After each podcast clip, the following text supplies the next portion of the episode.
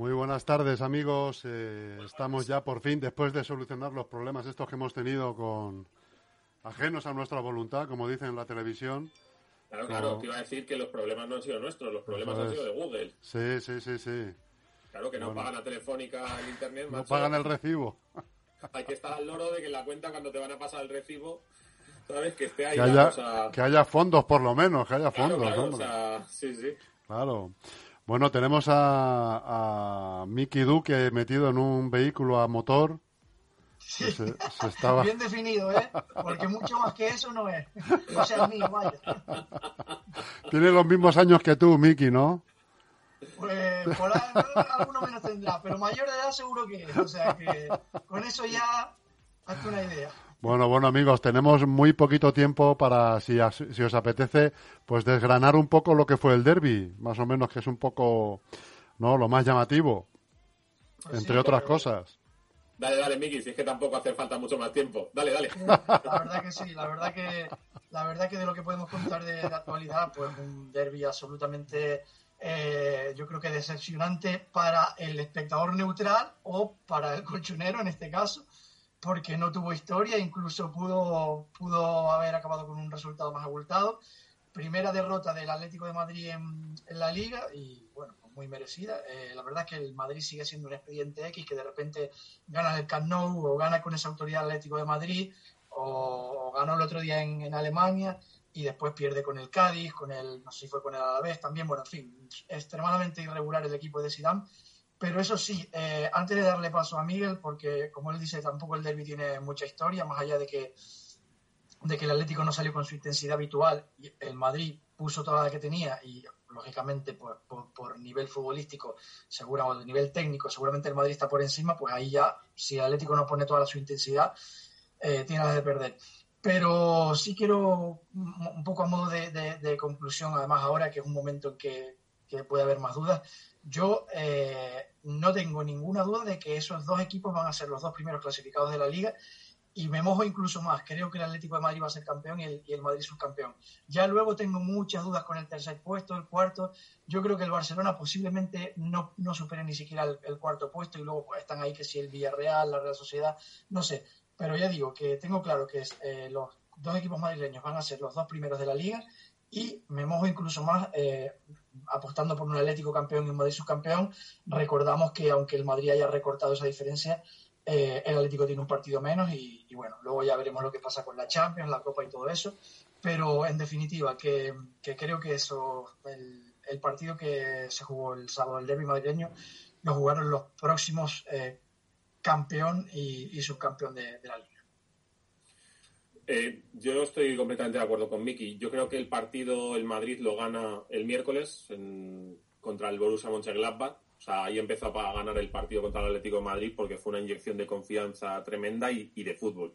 O sea, los dos mejores partidos del Madrid de la temporada. El Madrid estuvo muy brillante contra el, contra el Mönchengladbach. Es verdad que a mí me parece que el Mönchengladbach tampoco te mide a un nivel, al nivel más alto. Me parece que era un equipo del que habíamos dado unas, al que le habíamos generado unas expectativas que están fuera de la, de la realidad, pues tiene lo justito desde mi punto de vista. Bueno, me, me, pareció un equipo, no es que me decepcionara, sino me pareció un equipo, bueno, bastante mediocre, pero aún así el Madrid hizo un fútbol espectacular. O sea, el dominio del partido fue total y cuando terminó el partido yo tenía la sensación de que el Madrid se iba a llevar el derby porque se juntan dos cosas. Un Madrid con mucho fútbol eh, un Madrid, además, que es el equipo más competitivo de Europa históricamente, y creo que lo sigue siendo. Tiene años en los que se, desengancha o se, enchufa un poco.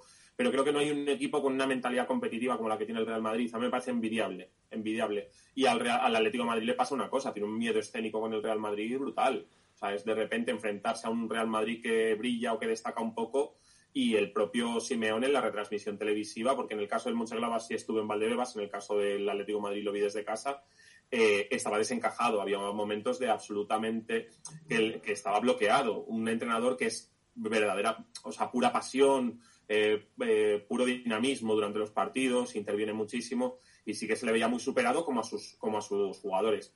Aparte, podemos hablar otro día del tema del mal comportamiento de, los jugadores del Atlético Madrid, que me parece sobre todo de cara a, los, a las personas o los jugadores más jóvenes que nos estén escuchando, jugadores de categorías inferiores y demás. Es decir, eso no se puede considerar normalidad. O sea, eso no tiene nada que ver con que uno sea competitivo y quiera jugar todos los minutos y demás. Es una falta de respeto cuando además estás haciendo un mal partido. Si estás haciendo un mal partido, te callas la boca, te vas al, al vestuario o te vas a la grada, pides perdón a tus compañeros y, y, punto. Y no montas los numeritos que montó Joao Félix sabiendo que te están enfocando todas las cámaras, porque lo saben perfectamente. Lo sabía Luis Suárez y lo sabía Joao Félix. Me parece que estás completamente fuera de lugar.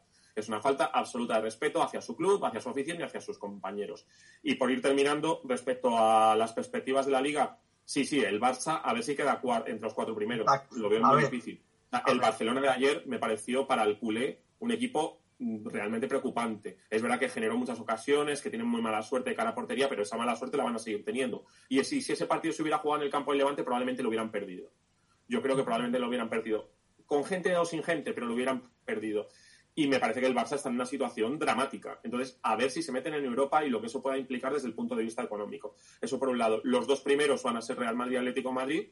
Y para mí ahora mismo, por una cuestión de nivel competitivo o de ansiedad o de o de bueno de espíritu competitivo, el, el, favorito es el Real Madrid teniendo menos puntos. Creo que el Atlético de Madrid depende de si es capaz de tener la cabeza fría y de ganar. Da igual, aunque luego vuelva a perder con el Madrid en el siguiente derby, si es capaz de ganar contra los equipos contra los que realmente te juegas la liga, que son esos puntos que Madrid ha perdido en el Cádiz y el, y el Alavés, el Atlético puede, puede ser campeón. Creo que no va a tener otra ocasión como la de este año, no va a tener otra, otra oportunidad.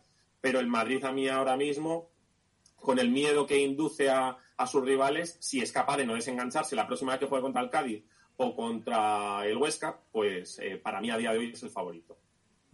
Fíjate, Miguel, por eh, comentar eh, tres cosas de las que has apuntado. Eh, lo primero, respecto al miedo escénico del Atlético de Madrid. ¿Hasta qué punto será eso cierto cuando el partido se jugó en el Alfredo Di Stéfano y sin público? O sea que ya no hablamos de un Bernabéu con 80.000 almas. no, no, no, no. O sea, efectivamente, el Madrid era el Madrid, jugaba de local, pero vamos, que el escenario era el menos eh, temible posible dentro de que el rival fuese el Madrid.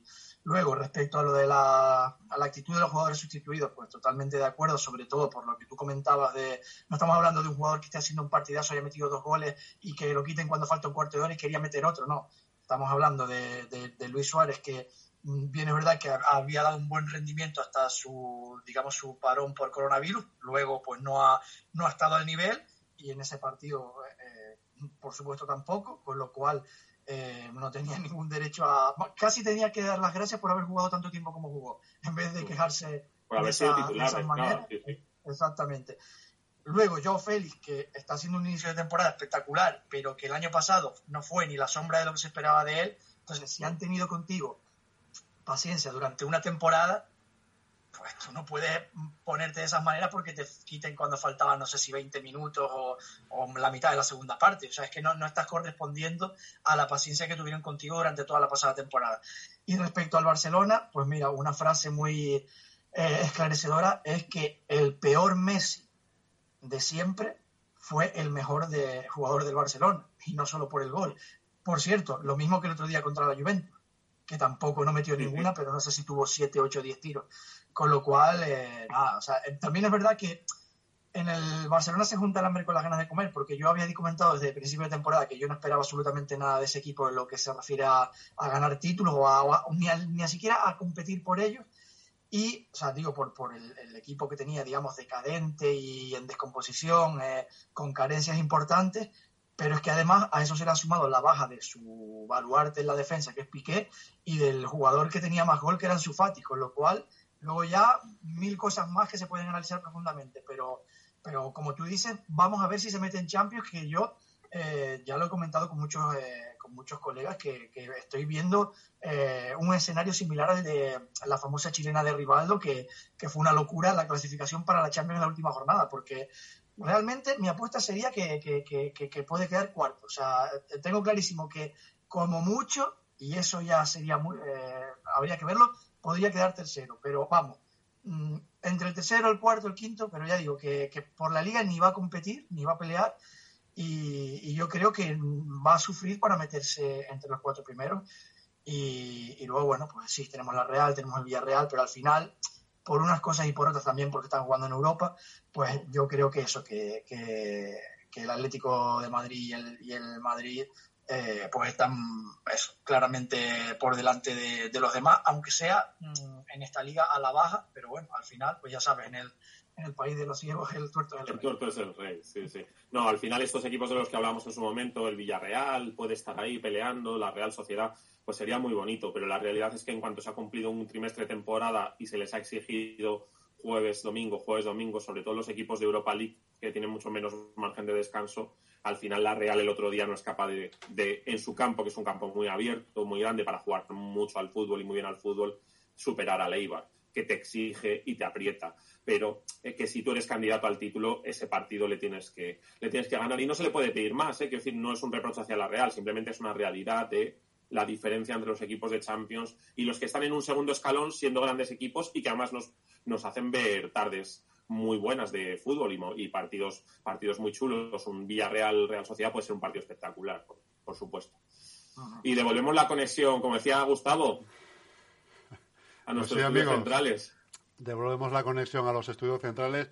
Por desgracia el tema está interesante, pero nos ha cogido el toro este de Google y tenemos que dejarlo ya, tenemos que dar paso a nuestros amigos del Globo FM. Así que, pues nada amigos, a continuar bien. Sí, ¿Eh? tenemos por ahí pendiente para el próximo día, si queréis continuar con la zona media de la tabla, la zona de descenso y hablar un poquito de cómo va la segunda, que también está, muy interesante. Perfecto, amigos. Pues un saludo y, nos vemos pronto entonces. Venga, un abrazo. Un saludo, adiós. Chao.